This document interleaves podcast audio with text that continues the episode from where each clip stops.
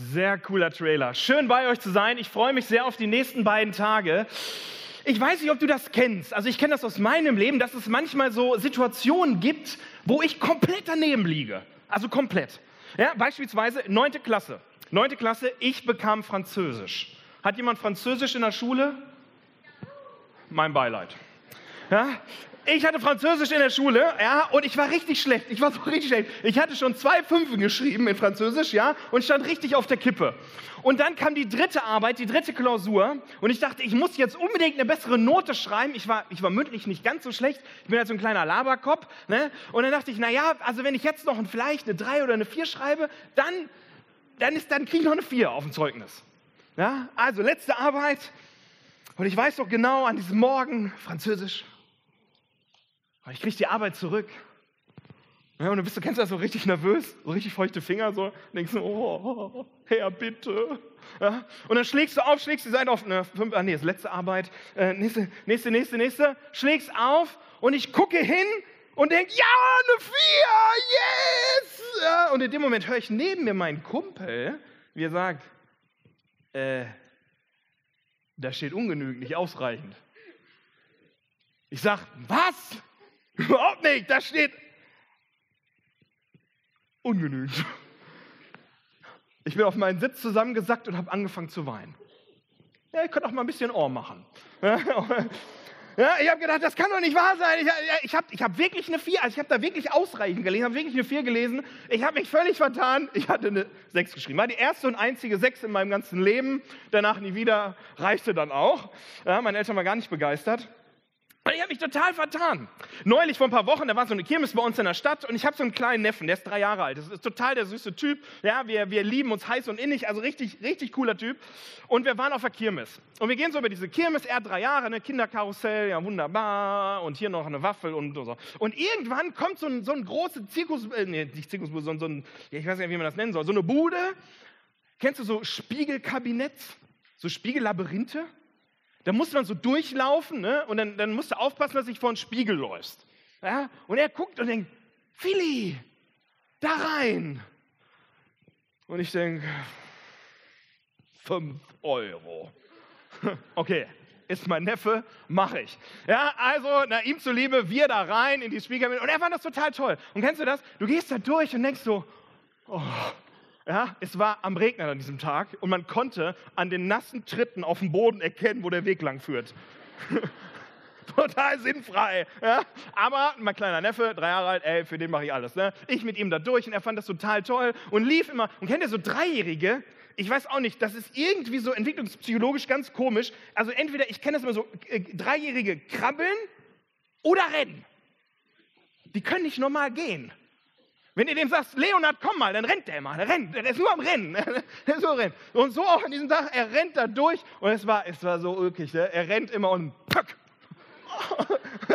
Und ich, muss, ich muss, also, wir sind ja unter uns. Ja? Ich musste immer richtig lachen. Ich weiß, böse, aber ich muss echt lachen. Er immer davor, pack.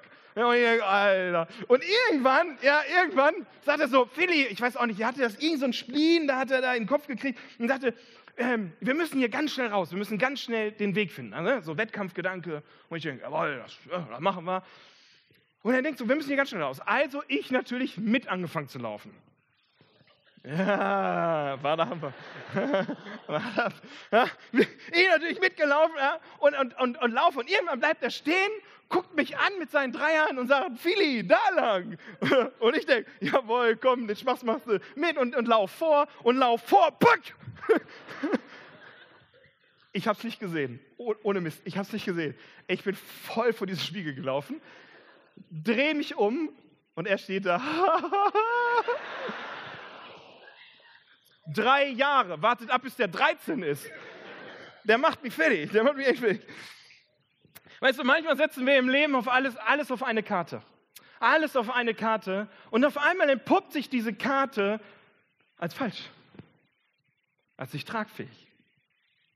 Wir haben einen guten Freund, äh, der wollte heiraten, hat richtig viel gearbeitet, hatte sich äh, 10.000 Euro zusammengespart und dann kam irgendeiner an und hat gesagt, ey, du musst diese 10.000 Euro für deine Hochzeit, ja, die musst du anlegen, investier mal in die Aktie. Ja. Er hat die 10.000 Euro investiert. Das Ding hat nicht gehalten, was versprochen hat. Er hat die Hälfte, über die Hälfte seines Geldes verloren. Kurz vor der Hochzeit. Die Hochzeit fiel kleiner aus. Viel kleiner. Ehrlich gesagt, sehr viel kleiner. Und das war, das war total. Und da hat jemand ihm was versprochen und es hat es nicht gehalten. Und ich weiß nicht, ob du das aus deinem, Leben kennst. Ich kenne das nur zu gut, dass es manchmal in meinem Leben Dinge gibt, die versprechen mir wahnsinnig viel, aber sie halten am Ende des Tages ganz wenig. Und ich setze alles auf eine Karte und werde vielleicht enttäuscht von dieser Karte. Ich setze vielleicht mein Vertrauen auf Menschen und werde von diesen Menschen ver ja, verletzt, enttäuscht. Ich setze vielleicht all meine Hoffnung in einen Job oder in eine Ausbildung oder ins Abitur und am Ende merke ich vielleicht, naja, der Job, den ich da immer haben wollte, ist doch nicht das, was ich immer gedacht habe. Und Dinge entpuppen sich als unecht oder falsch. Das Interessante ist, in der Bibel gibt es eine Geschichte, wo es zwei Menschen genau so geht. Sie haben alles, aber auch wirklich alles auf eine Karte gesetzt. Und es scheint so, als würde diese Karte sich als Riesenenttäuschung entpuppen. Lukas erzählt davon. Lukas erzählt von zwei Jüngern, den einen, den, der wird namentlich genannt, den anderen gar nicht. Man streitet sich darüber, wer das jetzt genau war. Ist für uns auch heute Morgen auch nicht so interessant. Wichtig ist, da sind zwei Jünger.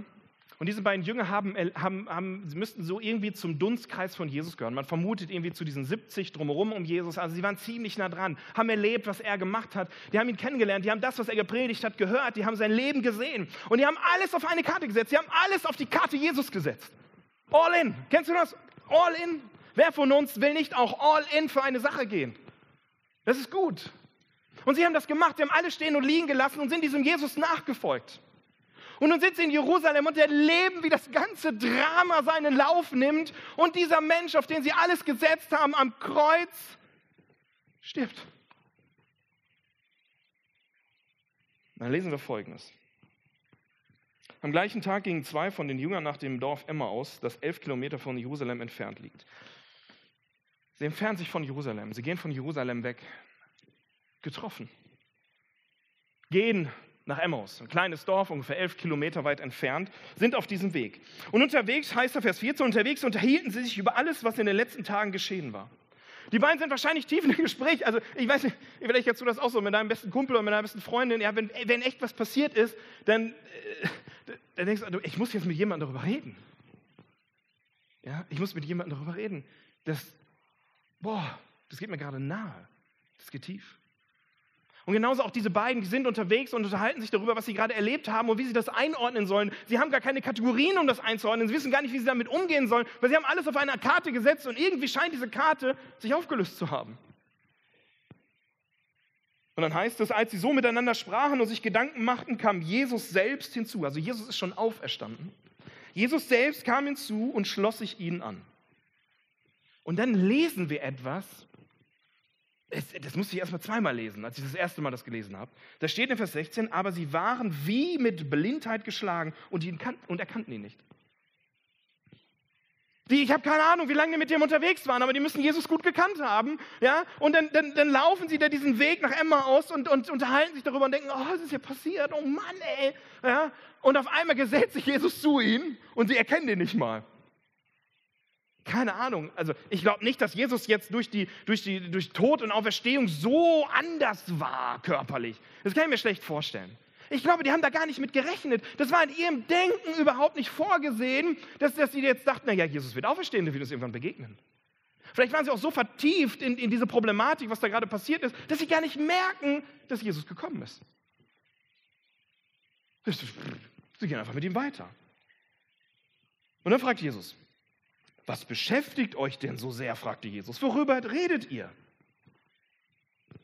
Da blieben sie traurig stehen.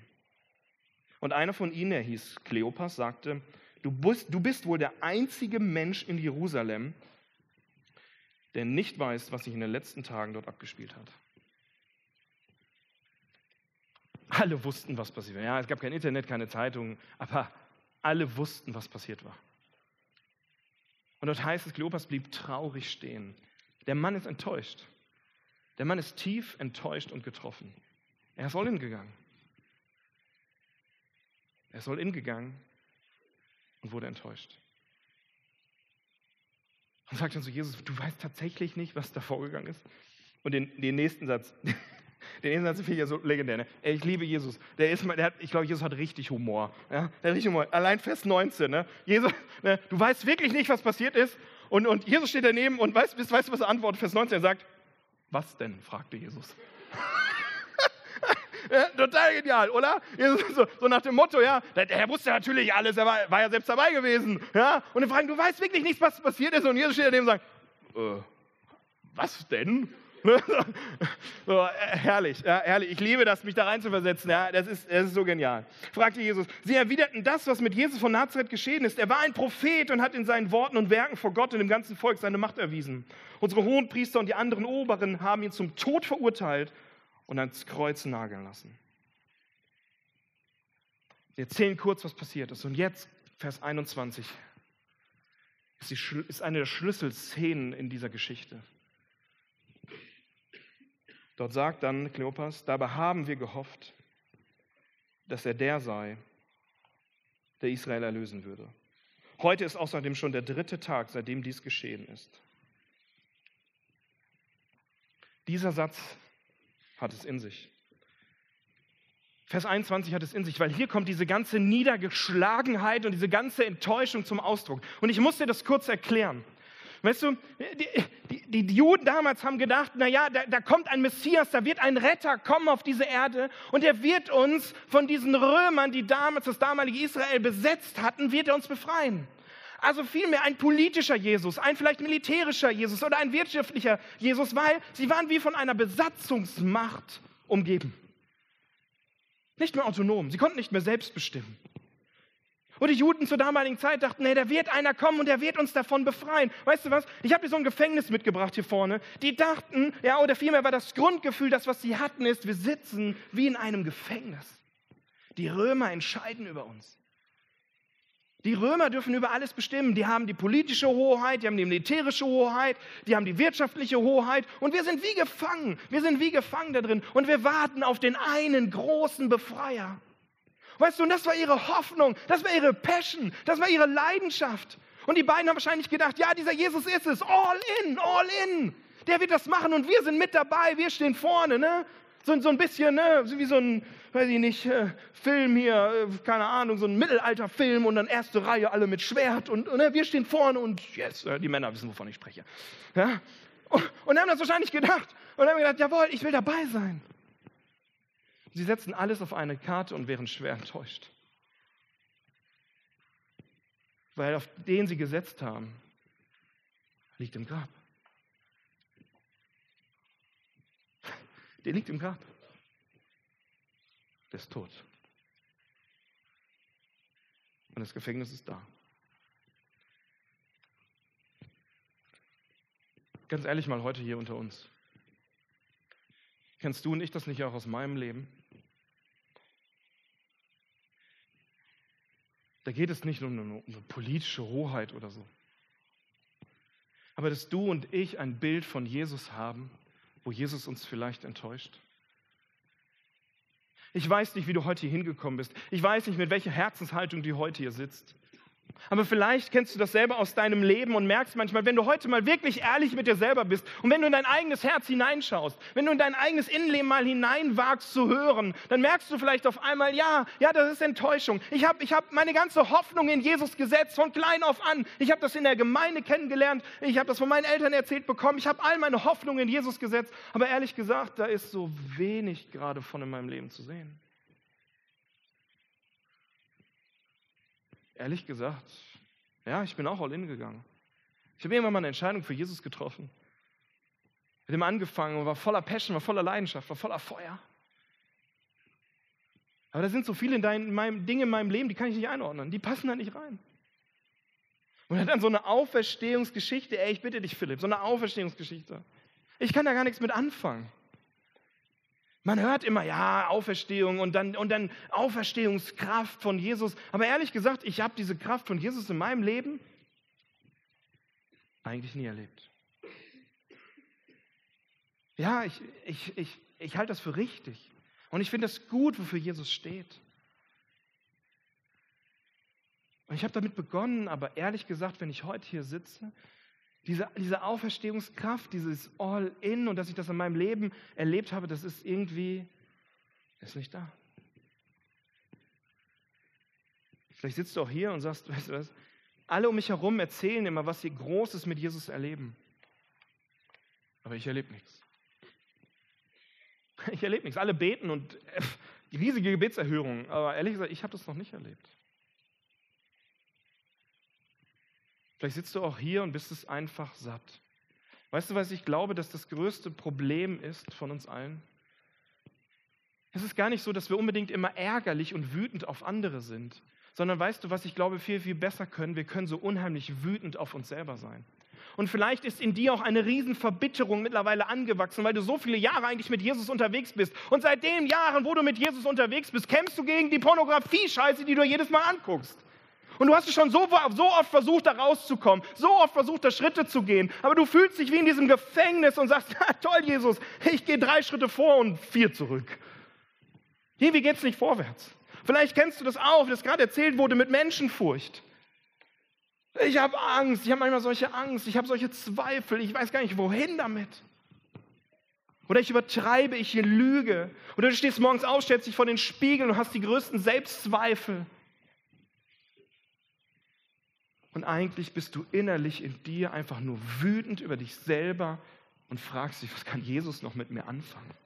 Ich habe Jesus, ich bin schon so oft, ich bin auch jede Steps-Konferenz, äh, gehe ich nach vorne und jede Steps-Konferenz sage, jawohl, Jesus wieder und, und nochmal, komm, wir probieren es nochmal. Aber ehrlich gesagt, nach, nach, nach drei Wochen ist derselbe Mist wieder da. Und eigentlich bin ich leid und würde am liebsten hinschmeißen, aber nein, das will ich ja auch nicht. Ich kann dir ganz ehrlich sagen, ich kenne das. Ich kenne das aus meinem Leben. Meine Hoffnung lag auf Jesus, aber ehrlich gesagt, meine Hoffnung liegt auch im Grab. Ähnlich wie das die Emmaus-Jünger in diesem Moment empfinden, empfindest du das vielleicht auch und sagst, ja, meine Hoffnung lag auf Jesus, aber eigentlich liegt die im Grab. Ich sitze immer noch in diesem Gefängnis mit meiner Pornografie, mit meinen offenen Fragen und Zweifeln, die ich habe. Ich habe so viele Fragen, vielleicht geht es dir so. Ich begleite Menschen, die zum Glauben kommen, die haben so viele Fragen. Wie kann das sein? Kann Gott gut sein? Kann, kann diese Welt von einem Gott erschaffen sein? Da sind hunderte Fragen. Und, die, und viele Menschen, ja, die, die strugglen mit diesen Fragen. Und vielleicht suchst du händeringend nach belastbaren Antworten und findest sie einfach nicht. Wünschst dir Mündigkeit um Glauben, aber findest sie nicht. Wohin mit deinen offenen Gebeten? Wohin damit? Und ich meine jetzt nicht beten für die vier in Französisch, sondern beten für die existenziellen Dinge des Lebens. Und scheinbar reagiert Gott nicht. Was ist dann und wohin damit? Vielleicht sitzt du heute hier und sagst, ja, wenn ich ganz ehrlich mit mir selber bin, in meinem Leben herrscht eigentlich dauerhaft Karfreitag. In meinem Leben herrscht Karfreitag. Aber weißt du was? Die Verheißung, die ich für dich habe heute Morgen. Jesus möchte dich von Karfreitag zu Ostersonntag führen. Und genau das tut er mit den Emmaus-Jüngern. Denn wir lesen dann weiter, Verse 22 bis 27, da heißt es, da, dann haben uns auch noch einige Frauen von uns, die am frühen Morgen an der Felsengruft gewesen sind, aus der Fassung gebracht. Sie haben seinen Leichnam nicht gefunden. Und als sie dann zurückkamen, erzählten sie, Engel wären ihnen erschienen und hätten gesagt, dass er lebe. Daraufhin gingen einige von uns zur Gruft und fanden es so, wie die Frauen berichtet hatten. Aber ihn selbst sahen sie nicht. Da sagte Jesus zu ihnen, was seid ihr doch schwer vom Begriff? Warum fällt es euch nur so schwer, an alles zu glauben, was die Propheten gesagt haben? Musste der Messias nicht das alles erleiden, bevor er verherrlicht wird? Dann erklärte er ihnen die ganze Schrift und alles. Äh, äh, und dann erklärte er ihnen die ganze Schrift, alles, was sich auf ihn bezog. Er fing bei Mose an und ging durch sämtliche Propheten. Jesus geht hin, nimmt sich diese beiden und dann gibt es das, glaube ich, coolste Bible-Teaching der Welt. Ja, das ist quasi Bibelprojekt live. Ja, und Jesus nimmt diese beiden an die Hand und geht mit ihnen von Genesis bis Malachi alles einmal durch.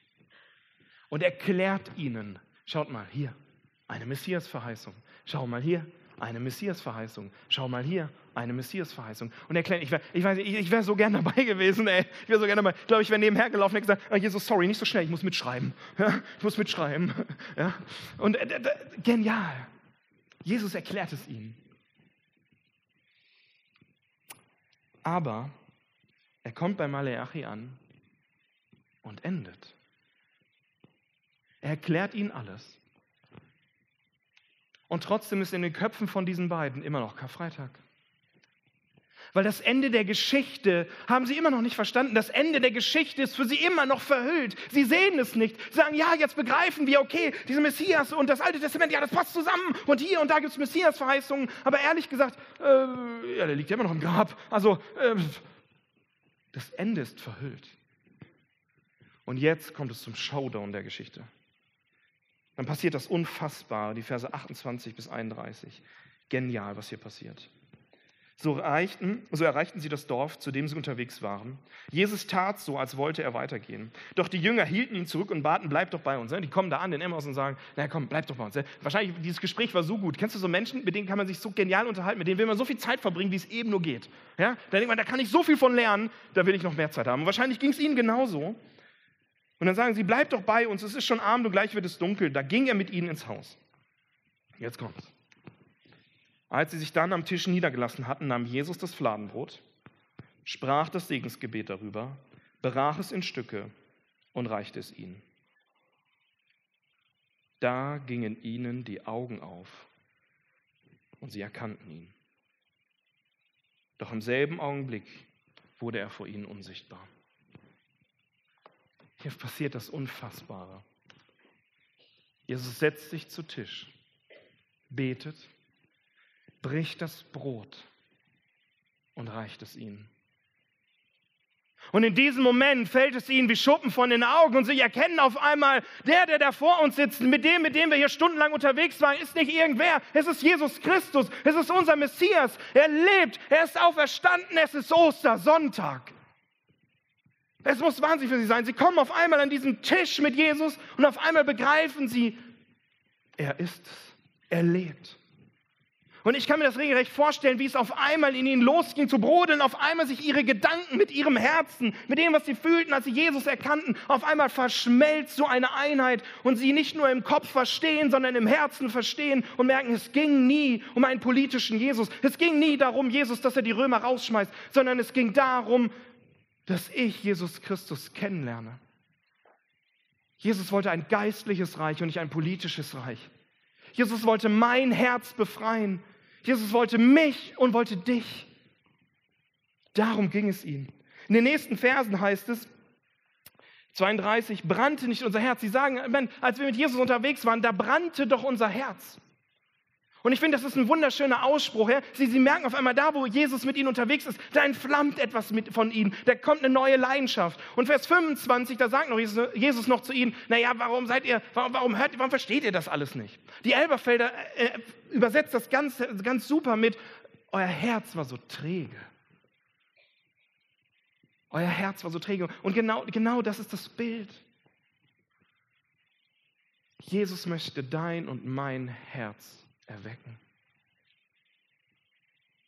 Jesus ging es nicht um eine neue Herrschaft in Israel, sondern Jesus ging es darum, dein und mein Herz zum Leben zu erwecken.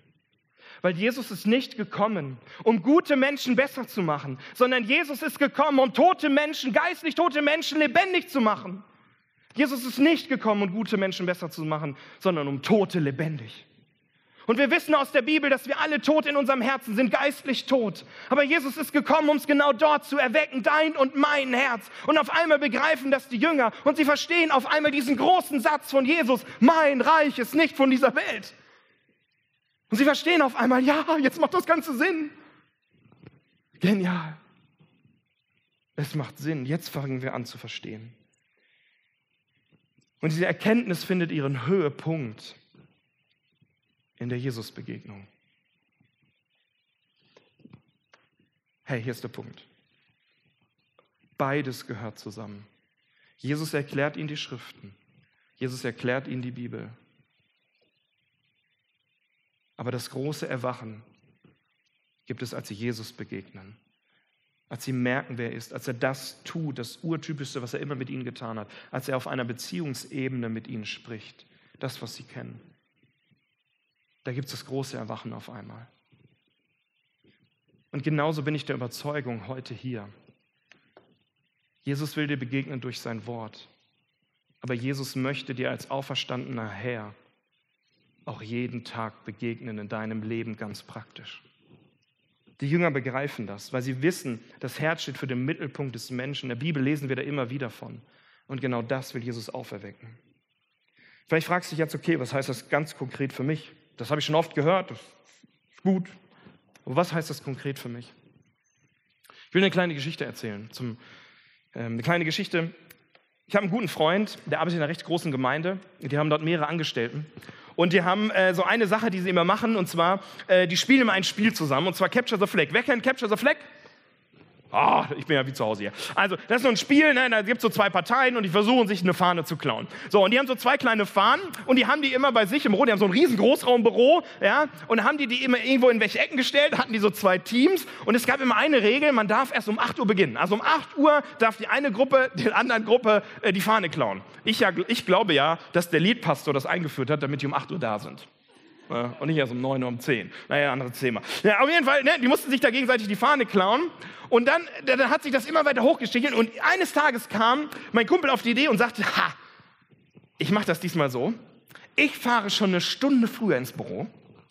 Und dann schließe ich mich auf Toilette ein.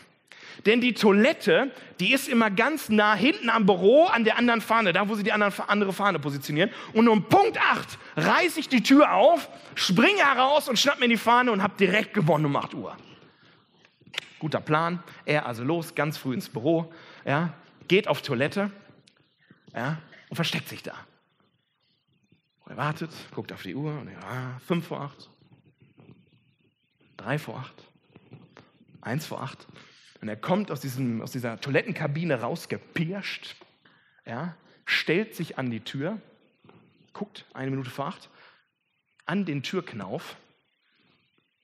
In dem Moment macht einer von außen die Tür auf, nämlich ein anderer Angestellte aus der anderen Gruppe, reißt die Tür auf, guckt ihn an, die beiden gucken sich in die Augen, Beine fangen an zu schreien. Ah! Der andere reißt die Tür wieder zu und schließt ab.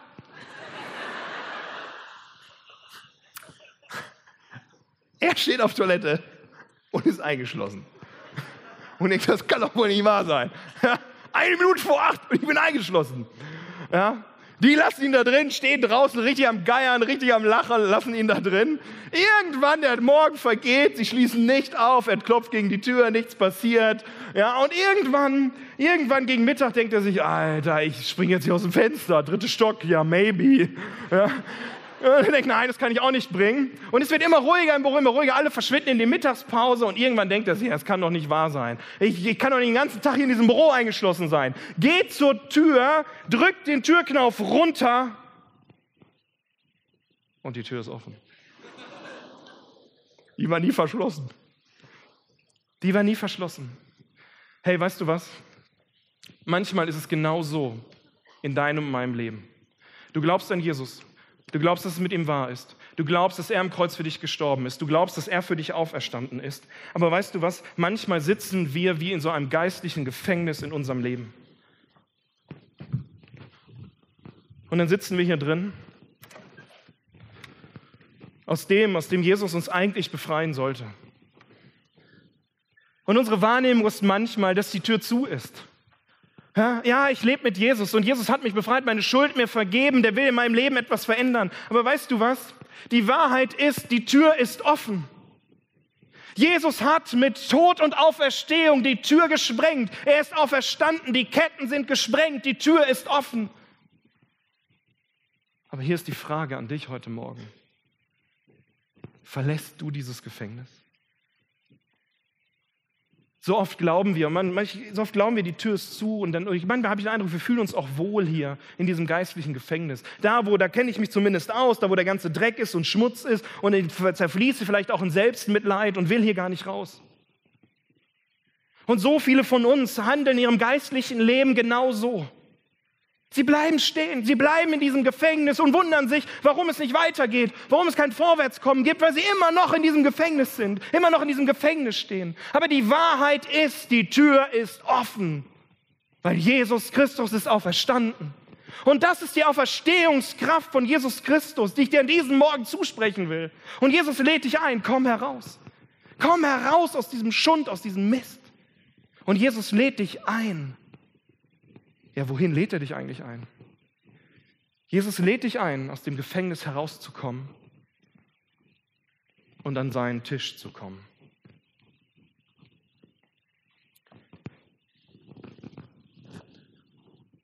Jesus bricht das Brot mit seinen Jüngern, mit den beiden. Im ersten Jahrhundert war, war die Tischgemeinschaft war der intimste Ort, war der Ort, wo man Gemeinschaft hatte. War Tischgemeinschaft etwas, vielleicht, vielleicht weit mehr, vielleicht kannst du es kaum vorstellen, weil jetzt Familie nie zusammen esst, aber eine Tischgemeinschaft im ersten Jahrhundert war etwas Großartiges, da schaute man sich in die Augen. Da schaute man sich in die Augen und, und, und hatte, hatte wirklich Gemeinschaft, sprach über die Dinge. Und weißt du was? Jesus lädt dich an diesen Ort ein, an diesen Tisch, weil er Gemeinschaft mit dir haben möchte. Jesus sagt, verlass dein Gefängnis und komm an diesen Tisch. Komm an diesen Tisch, wo es Vergebung, Heilung und Wiederherstellung gibt. Komm zu mir. Schau mir in die Augen. Schau mir in die Augen. Und lass uns die Dinge besprechen. Lass uns Gemeinschaft haben. Und wenn deine, wenn dein, deine Pornosucht dich auffrisst, dann bring es hier hin an diesen Tisch. Wenn deine Menschenfurcht dich Angst lehrt, komm an diesen Tisch. Egal welche Angst du hast, egal welche Schuld dich plagt, egal wie viel Selbstzweifel und vielleicht auch Verbitterung und Wut gerade in deinem Herzen vielleicht auch über dich selber ist und über dein eigenes geistliches Leben. Jesus lädt dich ein und sagt, komm, komm hier an diesen Tisch. Das, was ich ganz stark finde, ist, als Jesus mit den beiden Emmaus-Jüngern das Brot bricht zu diesem Mahl, da sagt er etwas. Er reichte ihnen das Brot. Hier steht ein griechischer Begriff, den kann man auch noch etwas anders übersetzen. Diesen Begriff kann man auch so übersetzen, dass dort heißt, teilhabend in die Hände drücken. Merkst du das? Jesus steht heute Morgen vor dir. Und ich glaube, ich brauche hier nicht erklären, wofür das Brot steht. Christi Leib gebrochen. Und Jesus steht vor dir, vor seinen Emmaus-Jüngern und sagt, ich will es teilhabend dir in die Hand drücken. Und er geht hin und lässt sie tatsächlich teilhaben. Er nimmt es und drückt es ihnen in die Hand.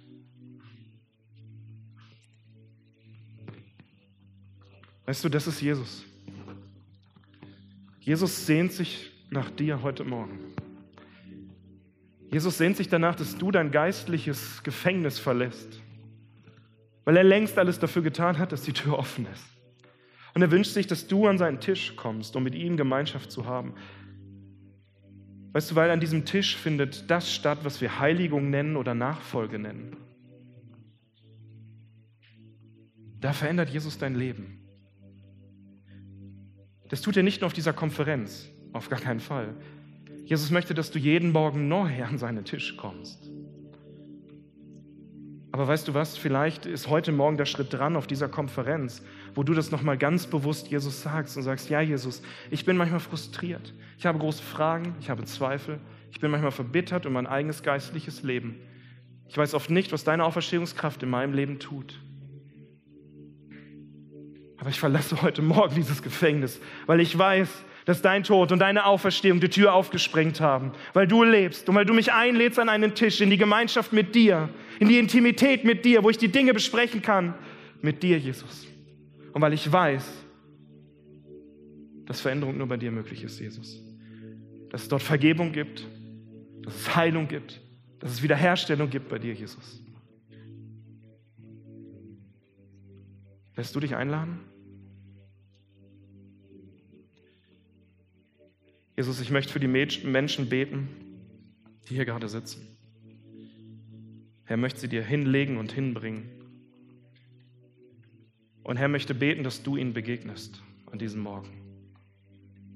Jesus, ich danke dir, dass du, dass du am Kreuz gestorben bist, dass du auferstanden bist.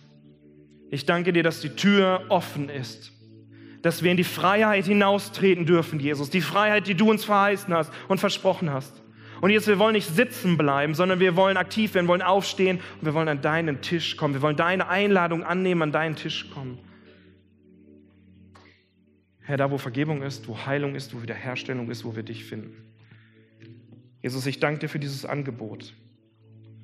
Und ich möchte für jeden danken, der das in diesem Moment in deinem Namen annimmt. Amen.